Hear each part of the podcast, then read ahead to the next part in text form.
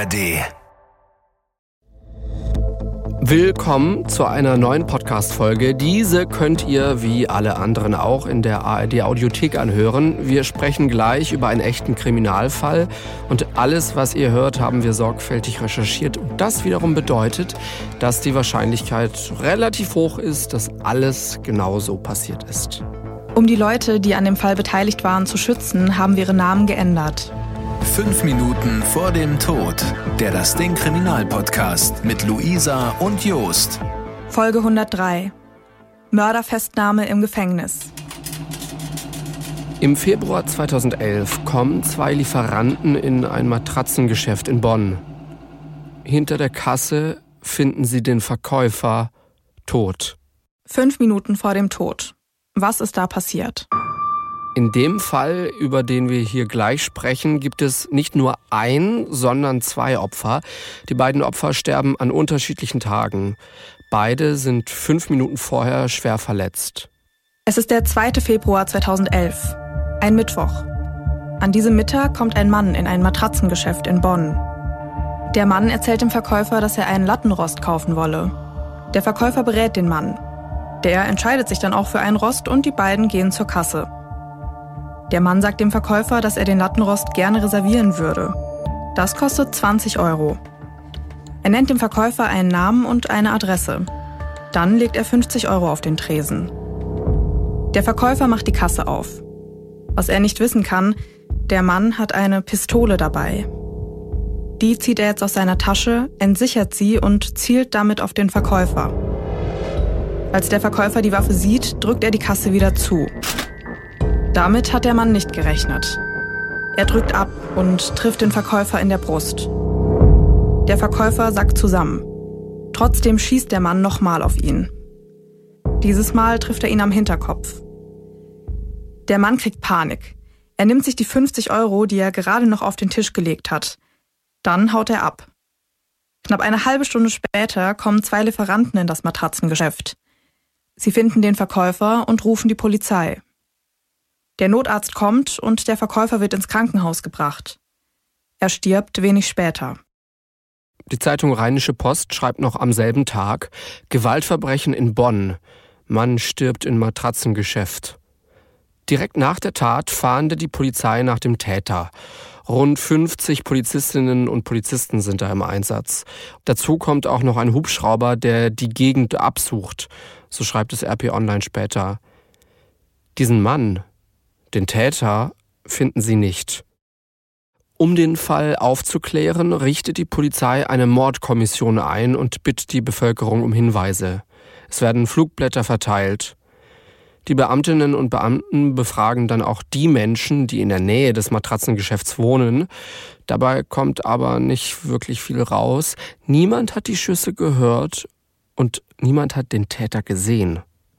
So schreibt es die Zeitung Express. Die Menschen, die über dem Geschäft wohnen, sind nach der Tat geschockt. Ich kenne keinen Menschen, der freundlicher war. Das sagt einer der Hausbewohner über das Opfer. Dieser Verkäufer wird nicht das letzte Opfer von diesem Täter sein. Aber bevor wir gleich darüber reden, schauen wir uns diesen Täter mal genauer an. Wir haben den Mann für diese Folge Richard genannt. 2011 ist Richard Mitte 50. Richard ist polizeibekannt. Im November 2010, knapp zwei Monate vor der Tat, wird er wegen Betruges zu drei Jahren und neun Monaten Haft verurteilt. Die Strafe soll er aber erst ein paar Monate später antreten. Deswegen ist er Anfang Februar 2011 auch noch nicht im Gefängnis. Richard hat ein paar Jahre vorher mehrere Versicherungen um Geld betrogen. So hat er über 600.000 Euro zusammenbekommen. Warum hat er das gemacht? Im Urteil steht dazu, dass seine Ehe zu der Zeit kriselt. Seine Frau gibt wohl ziemlich viel Geld aus, mehr als Richard verdient.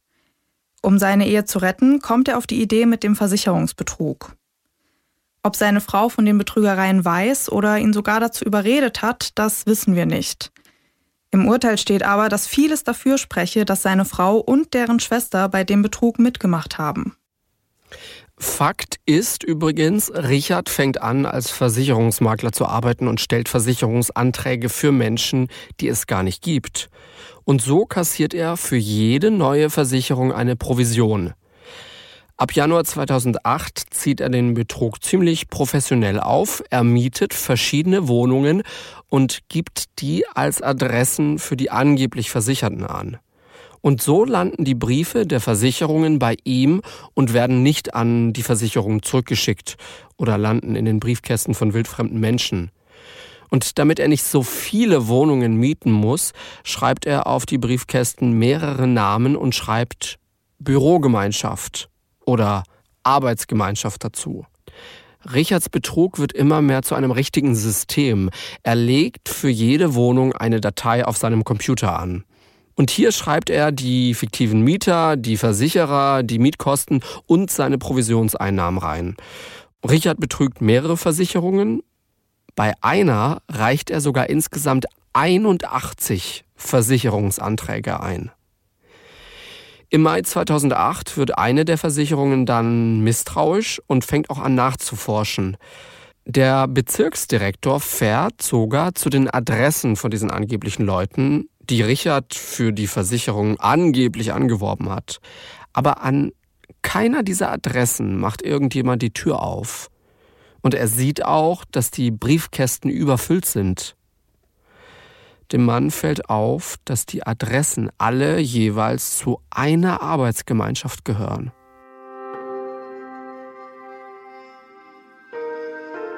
Ein paar Tage später hat Richard einen Termin bei dieser Versicherung. Er will einen höheren Vorschuss für sich aushandeln. Daraus wird aber nichts. Die Versicherung macht Richard klar, dass sein Betrug aufgeflogen ist. Richard soll das Geld zurückzahlen. Sonst will die Versicherung die Staatsanwaltschaft einschalten. Richard geht dann mit den Männern von der Versicherung zur Bank und hebt 200.000 Euro ab. Das Geld gibt er den Männern. Nach dem Gespräch fährt Richard nach Hause zu seiner Frau und seinen beiden Söhnen. Die Familie flieht aus Deutschland. Richard hat bei der Flucht über 400.000 Euro in Bar dabei. Davor hat er auch schon über 250.000 Euro ins Ausland überwiesen. Das Geld wird man später nicht mehr finden. Wahrscheinlich hat Richard das Geld seiner Familie im Ausland gegeben. Die meisten Orte der Flucht, die wurden im Urteil anonymisiert, deswegen können wir das nicht genau nachvollziehen. Richard ist aber auf jeden Fall in mehreren Ländern unterwegs. Auf der Flucht gibt er dann auch eine schriftliche Erklärung ab, dass er die Verantwortung für den Betrug auf sich nehmen würde. Richards Frau und seine Kinder bleiben trotzdem eine Weile im Ausland. Nach ein paar Monaten kommen sie aber zurück nach Deutschland. Die Kinder sind in dem fremden Land nicht klargekommen. Richard bleibt im Ausland.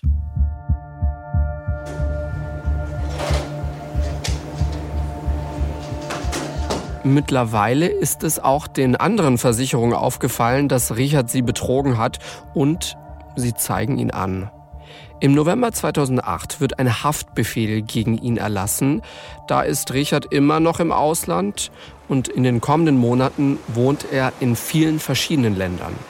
Er wohnt zum Beispiel auf den Philippinen, da bleibt er so knappe zwei Jahre lang. Und dort lernt er eine Frau kennen. Die beiden bekommen zwei Kinder zusammen. Er hat sogar später ein amtliches Ausweisdokument von den Philippinen. Und im Juni 2010, da geht er dann oder fliegt viel besser doch wieder zurück nach Deutschland. Er besorgt sich eine Anwältin und stellt sich im Juni der Polizei am Flughafen.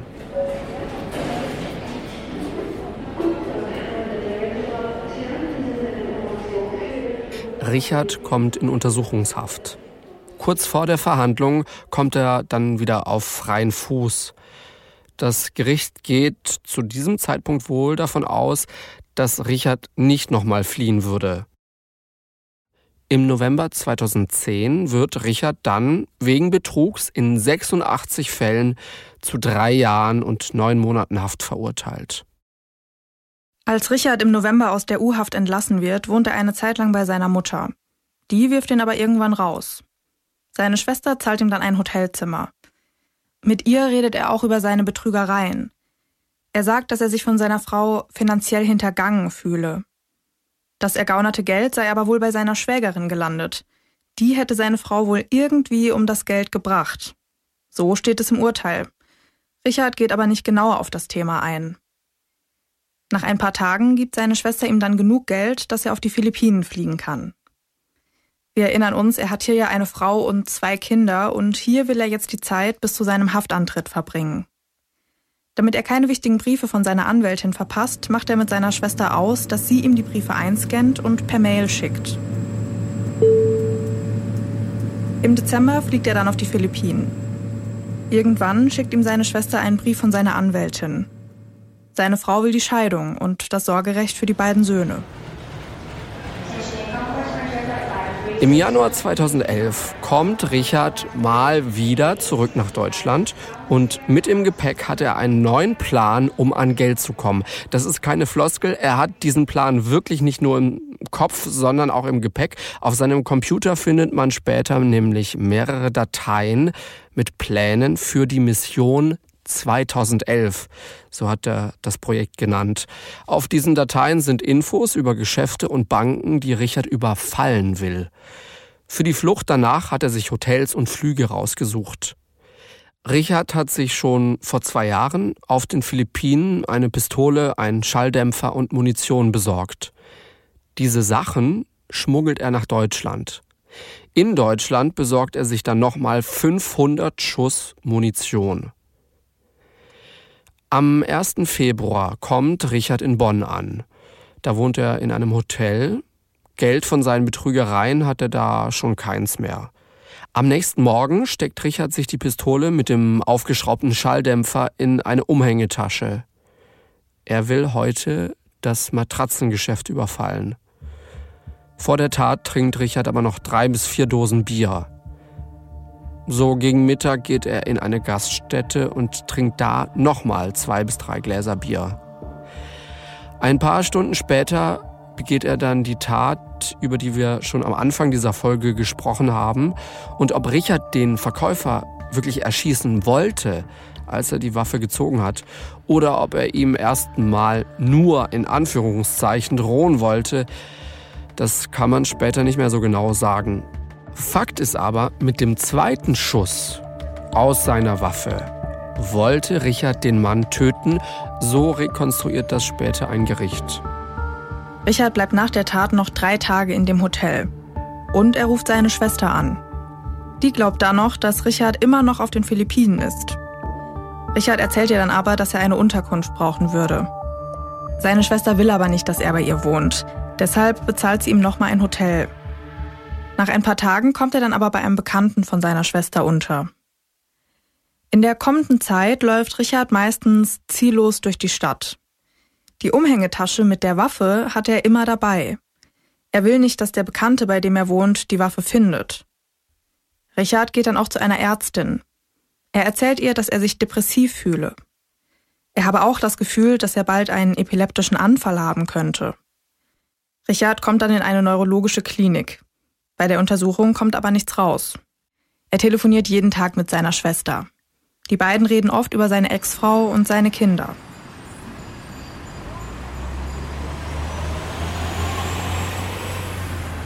Am 22. Februar macht sich Richard morgens auf den Weg in die Stadt. Er hat wieder diese schwarze Umhängetasche mit der Waffe dabei und er hat fünf bis sechs kleine Fläschchen mit Schnaps dabei. Die trinkt er, während er durch die Gegend läuft. Und irgendwann läuft er durch einen Wald und sieht einen Parkplatz. Er beobachtet Spaziergänger und Joggerinnen, die mit dem Auto auf den Parkplatz fahren und dann loslaufen.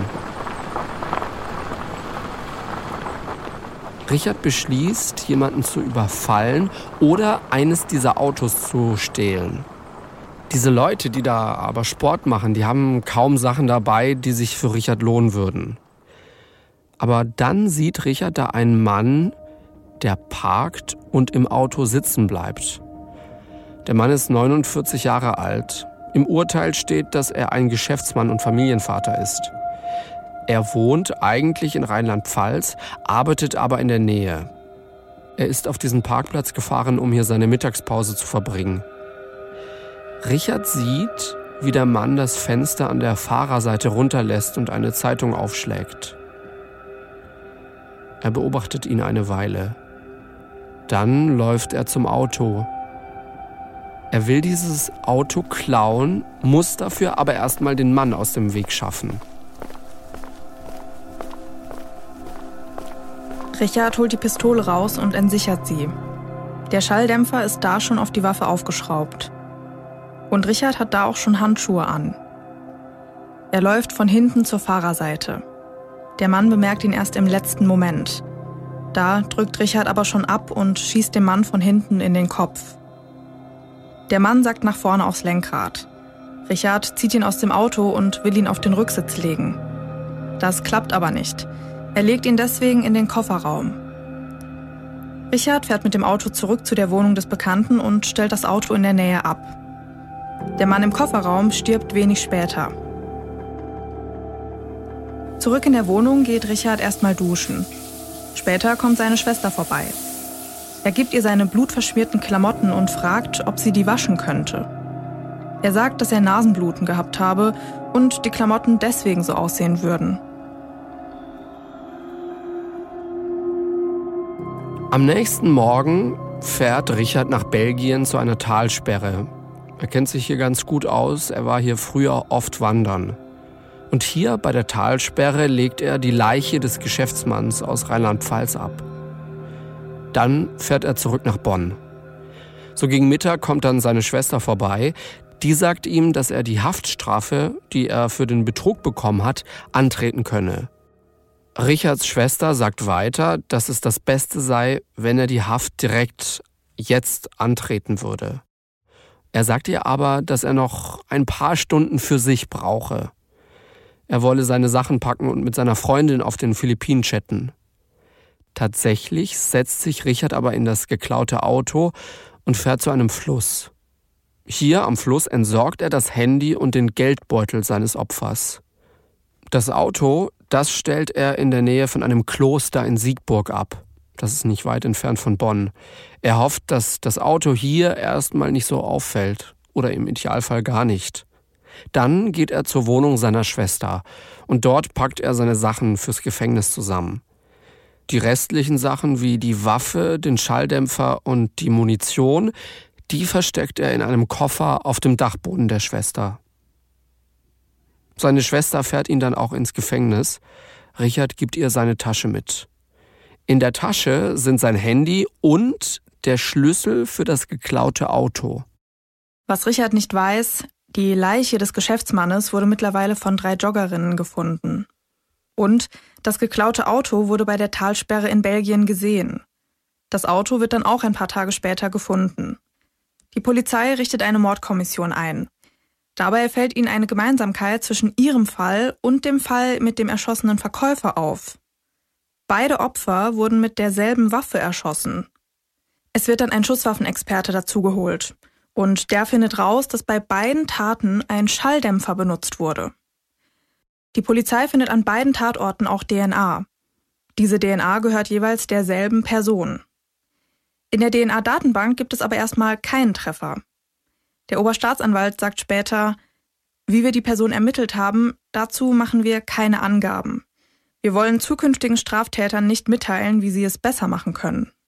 Die Polizei kommt jedenfalls wie auch immer irgendwie auf Richard und zu diesem Zeitpunkt, da sitzt er aber ja schon in einer JVA im Gefängnis. Zwei Polizisten besuchen ihn dann dort in der JVA, um ihn zu vernehmen. Richard sagt den Beamten direkt, dass er ohne einen Anwalt nichts sagen werde. Die beiden Polizisten erklären Richard dann erstmal, was ihm vorgeworfen wird, und sie fragen ihn, ob er zumindest Angaben zu seiner Person machen kann. So ein Standardvorgang. Und dann, auf einmal, fängt Richard an zu zittern. Er sagt, dass er etwas trinken und ein Geständnis ablegen wolle. So steht's dann später auch im Urteil. Richard gibt dann zu, dass er den Matratzenverkäufer erschossen habe. Später bricht Richard die Vernehmung ab.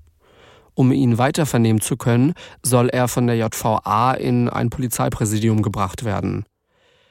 Während der Fahrt gibt er dann auch zu, dass er den Geschäftsmann aus Rheinland-Pfalz vom Parkplatz erschossen hat.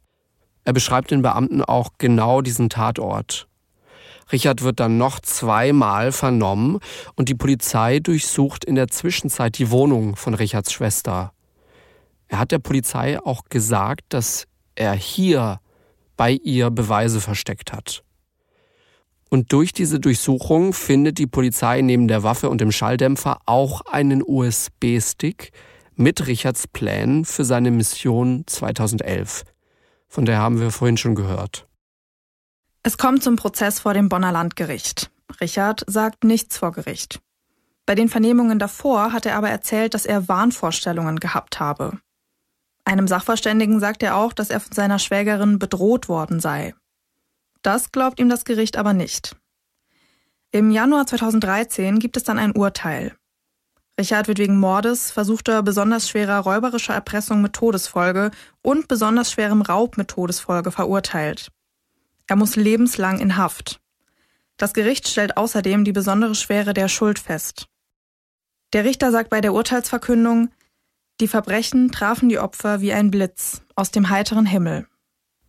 Was bei diesem Fall besonders ist, und das ist eine Sache, die wir nicht oft hier im Podcast haben und die ein Glück auch nicht so oft vorkommt, sind Mehrfachtötungen.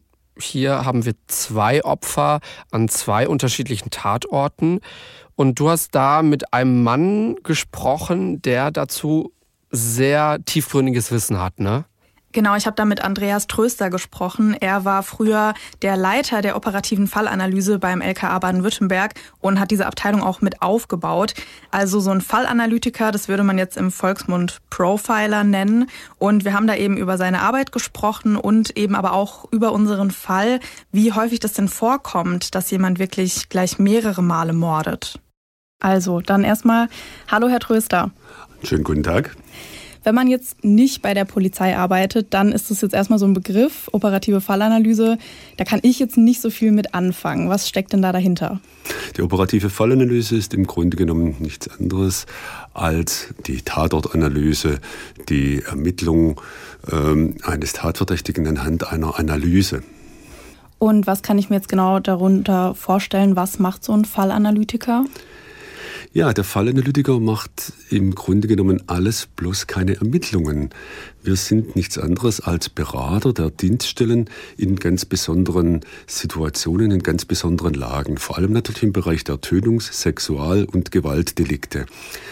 Ähm, Im Grunde genommen ist das ein sehr langweiliger Job. Wir haben nichts damit zu tun, dass äh, wir die Leute vernehmen, befragen, äh, dass nach dem Täter fahnden, keine Festnahme, keine Durchsuchungsmaßnahmen, aber auch ähm, nicht dann, wenn man den Täter oder den mutmaßlichen Täter gefasst hat, ähm, die Vernehmung, die entscheidende Vernehmung, wo man versucht, dem Täter dann ein Geständnis zu entlocken. All diese Dinge sind für fallende Lydiker tabu.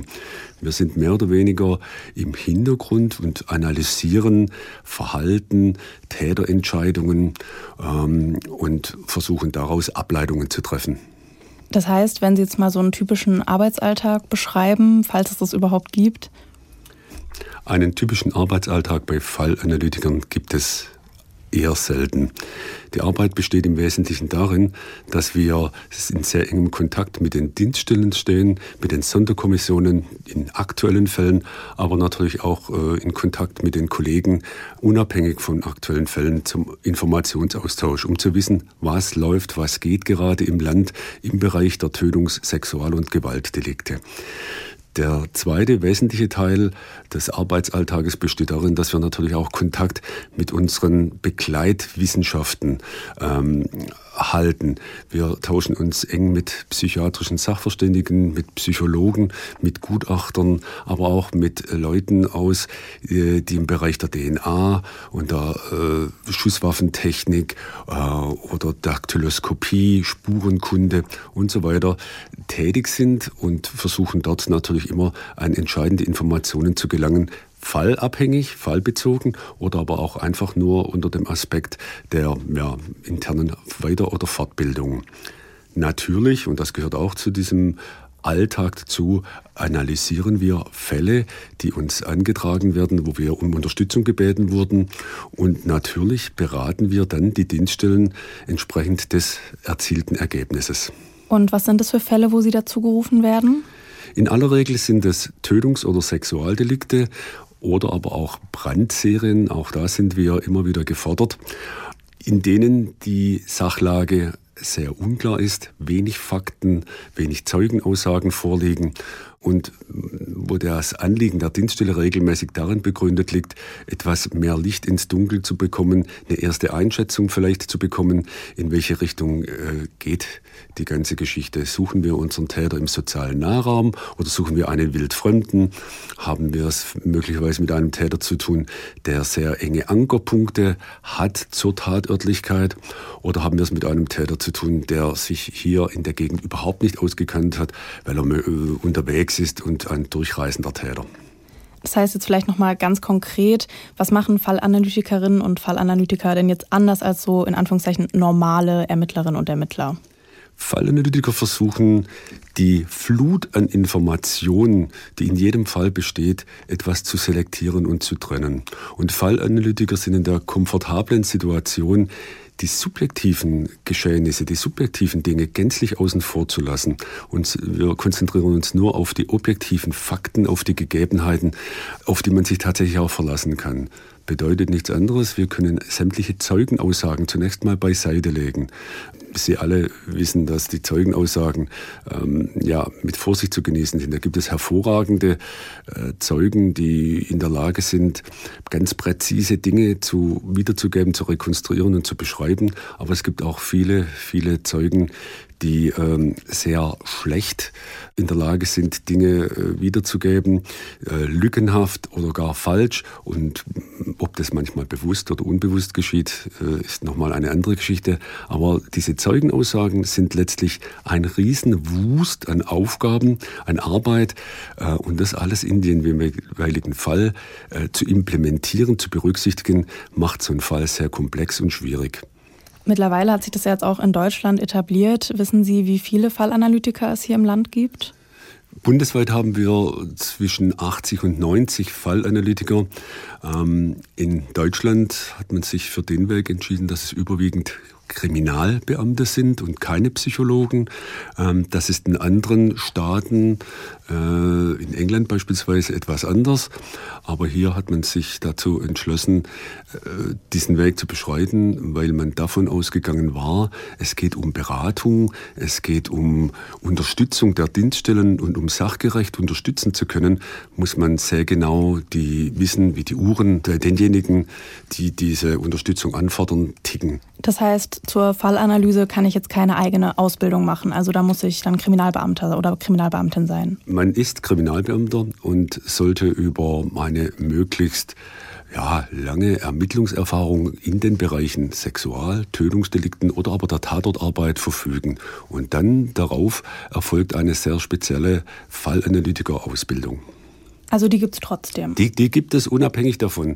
Nur ähm, diese Vorstellung, es handelt sich um Kriminalpsychologen, unsere Fallanalytiker oder Profiler sind Kriminalpsychologen, die ist für Deutschland nicht zutreffend. Und in aller Regel ist es auch so, dass den Kollegen nicht mit irgendwelchen Krankheitsbildern oder medizinischen Einschätzungen oder Diagnosen geholfen ist. Ich gebe ein Beispiel. Der Täter war als Kind Bettnässer und hat Probleme mit Frauen. Diese Aussage, so lax sie jetzt klingen mag, ähm, ist für die Ermittler überhaupt nicht tragfähig. Damit kann man nichts anfangen. Ich muss eine Einschätzung abgeben. Wo suche ich unseren Täter? In welchem Bereich? Über welche Kompetenzen verfügt er? Äh, was unterscheidet ihn äh, von anderen Personen? Äh, Gibt es irgendwelche Diskriminierungsmerkmale? Welche Vortaten, in welchem Teich suche ich? Welche Vortaten hat er begangen? Solche Dinge. Haben Sie denn vielleicht so einen Beispielfall, woran Sie das mal erklären können, wo die, also wie die operative Fallanalyse da zum Erfolg, also zum Ermittlungserfolg geführt hat? Ja, wir hatten es mit einem Fall zu tun, in dem zwei Menschen in einer Dachgeschosswohnung durch eine Vielzahl von Stichen zu Tode gekommen waren ähm, und überhaupt kein Motiv erkennbar war.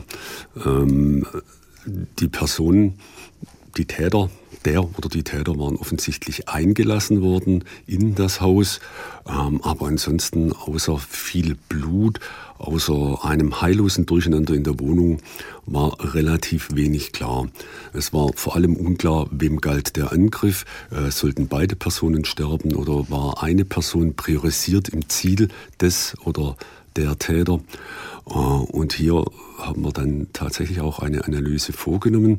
Und im Rahmen der Analyse ist es dann gelungen, durch eine sehr präzise Selektion äh, des Angriffs, äh, die Interpretation des Tathergangs festzustellen, dass der Angriff eindeutig der männlichen Person galt. Sie war schwerer verletzt. Sie war offensichtlich auch zuerst angegangen worden und sie war, sie wies deutlich mehr und schwerere Verletzungen auf. Der weibliche Teil, der ebenfalls in der Wohnung gewesen war, war offensichtlich, so hat es die Rekonstruktion dann ergeben, dem männlichen, dem Mann äh, zu Hilfe gekommen und wurde dann, und auch das war dann eine äh, wichtige Erkenntnis, offenbar von einem zweiten Täter festgehalten, weggezogen und äh, dann äh, ebenfalls mit Messerstichen zu Tode gebracht. Das Entscheidende an dieser Geschichte war nicht nur jetzt ein oder zwei Täter, sondern tatsächlich die Zielperson zu identifizieren, um weiter nach einem Motiv suchen zu können. Und die Motivsuche ist dann natürlich etwas einfacher, wenn ich dann die persönlichen Verhältnisse der jeweiligen Person genauer durchleuchten kann. Äh, und solange die Zielperson unklar ist, ist das natürlich schwierig. In dem Fall war es so gewesen, dass wir dann feststellten, dass in der Vorgeschichte unseres Mannes tatsächlich es Vorfälle kam, die mit sexuellem Missbrauch zu tun hatten, dass hier Vorwürfe im Raum standen und weitere Dinge und dass ich hier ein mögliches Tatmotiv finden könnte. Und entsprechende Ermittlungen hatten dies dann tatsächlich auch bestätigt. Und man konnte so äh, aufgrund vorangegangener Vorfälle zunächst den Täterkreis einengen und ist so dann aber später auch tatsächlich auf den Täter gestoßen. Jetzt kommen wir noch mal kurz zu unserem Fall, den wir jetzt in der Folge besprochen haben. Dieser Täter hat zwar zuvor ja schon Verbrechen begangen, also solche Betrügereien, er war aber nie gewalttätig und hat dann auf einmal zwei Menschen direkt umgebracht. Das Landeskriminalamt in Nordrhein-Westfalen hat uns dazu auch gesagt, dass eine Fallanalyse geplant war, der Fall aber dann doch recht schnell gelöst wurde. Wie oft kommt sowas vor, dass ein Mensch quasi aus dem Nichts gewalttätig wird und gleich mehrere Morde begeht? Ja, da muss man dazu sagen, das kommt selten vor. Verdammt selten vor, aber es kommt eben vor. Ähm, es gibt nichts, was es nicht gibt. Allerdings muss man auch hinzusagen, dass nahezu jede böse Tat eine Vorgeschichte hat, eine unheilvolle Vorgeschichte hat, die meist im Verborgenen bleibt, die später auch selten oder nie ans Tageslicht tritt. Einfache Erklärungen, wie es zu Taten kommt, gibt es sowieso selten. Das muss man sich einfach vor Augen halten. Es ist immer sehr komplex. Und ähm, häufig sind es situative Ereignisse, Gegebenheiten äh, oder etwas, was im Täter selbst begründet liegt. Hass, Gier, Eifersucht oder verletzte Gefühle. Und so etwas kann immer dazu führen, dass es einen Täter zur Tat treibt. In diesem Bonner Fall äh, scheint es ja so gewesen zu sein, dass im Vordergrund irgendwelche finanziellen Vorteile, Raub, ein Raubdelikt äh, stand. Und da ist es natürlich schon so, dass äh, je nachdem, wie die Situation, die individuelle persönliche Situation der Person war, steht sie im Druck, irgendwelches Geld haben zu müssen.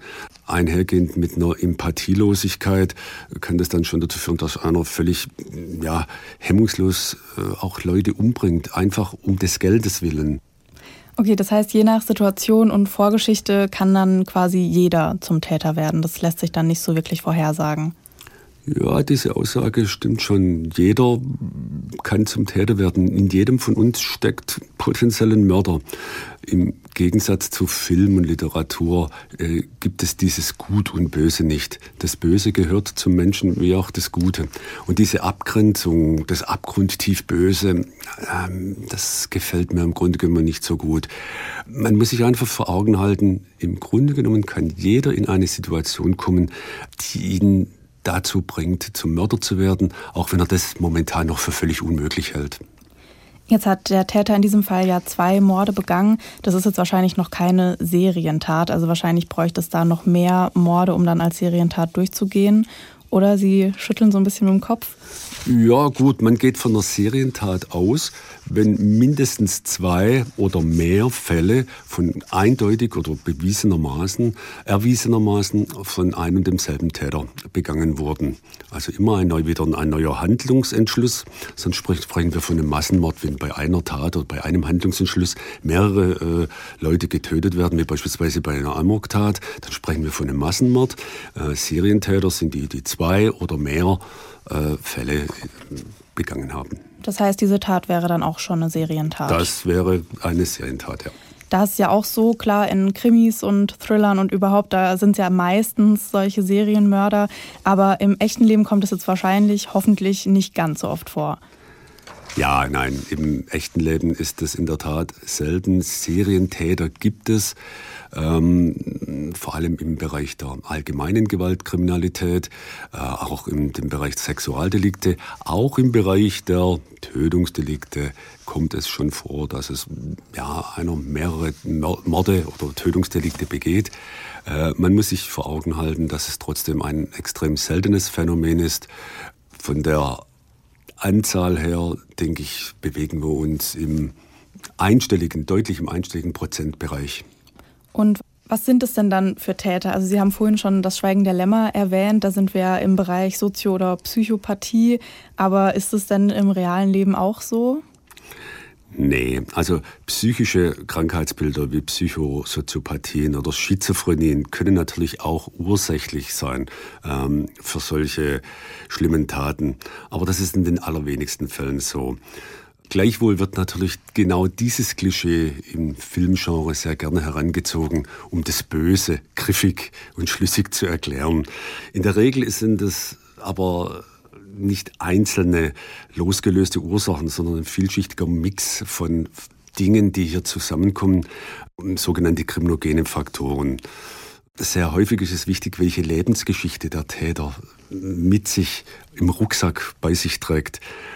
Der Zufall spielt häufig eine große Rolle äh, und ist dafür maßgeblich, welche Entscheidungen der Täter situativ trifft. Und viele Taten geschehen nicht, weil irgendwas gerade Wichtigeres war, um diesen Zufall jetzt nochmal zu verdeutlichen. Aber es ist schon so, wenn biografische Aspekte äh, und äußere Umstände zu einer explosiven Mischung führen, dann geschehen genau solche Taten, die wir dann in der Zeitung lesen, von denen wir hören, ganz schlimme Tötungsdelikte, denen ja dieses abgrundtief Böse nachgesagt wird. Also man denkt immer, Täter sind die Bösen, die Schlimmen, die Machos, aber häufig sind es tatsächlich die Gescheiterten, die Schwachen, die äh, sich und der Welt auch etwas beweisen müssen oder die Angst haben, existenzielle Ängste haben, ähm, was ihre Persönlichkeit anbetrifft. Vielleicht zum Schluss noch mal eine Begriffsklärung. Wir haben jetzt gehört Profiling, wir haben gehört operative Fallanalyse. Welcher Begriff ist Ihnen denn lieber? Der Begriff operative Fallanalyse trifft den Kern mehr. Profiling suggeriert, wir haben es mit Täterprofilerstellung zu tun, mit Einschätzungen und Charakterisierung von Tätern. Dies ist aber nur ein Produkt unter vielen. Es bleibt völlig außen vor dieser Weg zum Täterprofil, die sogenannte Fallanalyse. Um ein Täterprofil erstellen zu können, muss ich viele Bewertungen im Vorfeld treffen. Ich muss einen Fall analysieren. Ich muss eine Motivbewertung vornehmen. Ich muss eine sehr genaue, detaillierte Rekonstruktion vornehmen. Ich muss Verhalten bewerten. Ich muss Entscheidungen bewerten. Ich muss viele, viele Dinge machen im analytischen Bereich, um dann ganz am Schluss zu einer Täterprofilerstellung zu gelangen. Sagt Andreas Tröster, ehemaliger Fallanalytiker vom LKA Baden-Württemberg. Vielen Dank. Sehr gerne.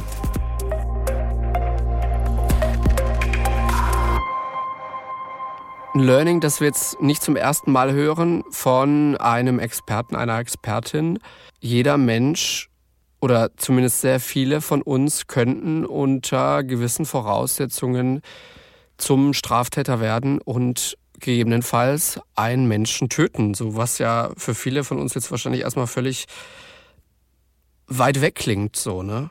Ja, total. Also ich finde es halt schon immer spannend, wenn man sich dann mal wirklich so vor Augen führt, dass diese Serientäter oder auch ähm, Mörder, die jetzt eine Person umgebracht haben, dass es eben nicht so diese kriminellen Supergenies sind, wie man sie jetzt so aus Serien wie Blacklist oder was Herr Tröster auch angesprochen hatte, Schweigen der Lämmer oder so kennt, sondern dass es halt letztendlich normale Menschen sind, bei denen dann eben die Bedingungen dazu geführt haben, dass sie eben dazu fähig waren oder ja, dass sie eben diese Taten oder diese Tat begangen haben.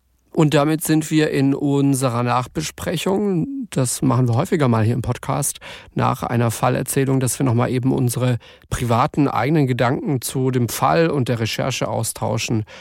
Und dir ist noch was aufgefallen bei der Recherche, das habe ich fast sogar ein bisschen übersehen. Und zwar ging es darum, als die Schwester mit ihm, wir haben ihn Richard genannt, zur JVA gefahren ist, ne? Ja, ich muss sagen, da habe ich so ein bisschen geschmunzelt, als ich das im Urteil gelesen habe, weil anscheinend war das wohl so, dass er navigiert hat oder sie eben zum Gefängnis geleitet hat irgendwie. Und irgendwann ist ihr dann aber aufgefallen, Moment, das macht gerade irgendwie keinen Sinn und ah Mist, wir sind eigentlich komplett in der falschen Richtung unterwegs. Und im Urteil stand jetzt nicht, ob er sie absichtlich falsch navigiert hat, aber jedenfalls ist ihr dann halt aufgefallen, das passt jetzt gerade nicht so ganz, wir müssen eigentlich in die andere Richtung. Und bei der JVA ist es so, also bei dieser speziellen, wo Richard dann war und wahrscheinlich bei vielen anderen auch, Gefangene können da nur bis um 18 Uhr aufgenommen werden. Also danach ist wahrscheinlich dann auch die Besetzung einfach nicht mehr so stark wie am Tag oder warum auch immer, was für Gründe das hat. Aber jedenfalls, Gefangene können nur bis 18 Uhr kommen. Und dann, damit sie diese Deadline quasi schafft und ihren Bruder da pünktlich um 18 Uhr abgeben kann, hat sie dann mehrere, also wirklich direkt mehrere rote Ampeln überfahren. Und das fand ich irgendwie richtig witzig. Also da war sie schon sehr entschlossen, dass ihr Bruder die Nacht im Gefängnis verbringt. Ey, aber ich weiß nicht, wir kennen die Menschen nicht und trotzdem denke ich mir, ich kenne auch die, viele Hintergründe nicht zu dieser Schwester, aber die wird da in etwas reingezogen, mit dem sie ja eigentlich gar nichts zu tun hatte, so, ne? Und trotzdem will ja, sie noch das Beste für ihren Bruder. Total, also die wirkte schon wie so eine richtig gute Schwester, die sich halt auch so um die Probleme von ihrem Bruder kümmert. Also wir haben ja auch gehört, dass er sich mit ihr über seine Ehe, mit seiner Ex-Frau unterhalten hat und über seine Kinder und eben was ihm so auf dem Herzen lag und eben auch diese Betrügereien so offen bei ihr angesprochen hat. Aber ja, das auf der anderen Seite war es von ihm dann halt wirklich unschön, dass er dann einfach so diese Waffe und die Munition dann bei ihr auf dem Dachboden versteckt. Also das fand ich dann schon echt äh, frech, also so ausnutzend irgendwo. Aber gut, im Endeffekt hat er ja dann gesagt, wo die Polizei die Sachen finden kann. Und ich glaube, seine Schwester wird sich jetzt nicht bedankt haben dafür. Aber im Urteil stand jetzt zumindest auch nichts darüber, dass sie da irgendwie mit belangt wurde. Also wahrscheinlich hat man da auch einfach recht schnell rausgefunden, dass diese ganzen Sachen zwar bei ihr lagen, aber dass sie da halt wirklich ja ausgenutzt wurde von ihrem Bruder, dass sie halt eigentlich nichts dafür kann. Was diesen Fall ja auch wirklich, wirklich besonders macht, das kommt nicht oft vor, ist, dass Richard die beiden Männer, die er da getötet hat, eigentlich gar nicht kannte. So, ne? Also die hatten ja keinerlei Beziehung vorher, äh, haben sich vielleicht nie im Leben vorher gesehen und das werden plötzlich seine beiden Opfer. Also das ist sowas. Total. Da musste ich doch noch ein bisschen drüber nachdenken. Also ja, sowas kommt echt nicht oft vor. Also wir hatten es ja auch öfters schon mal angesprochen mit den Statistiken.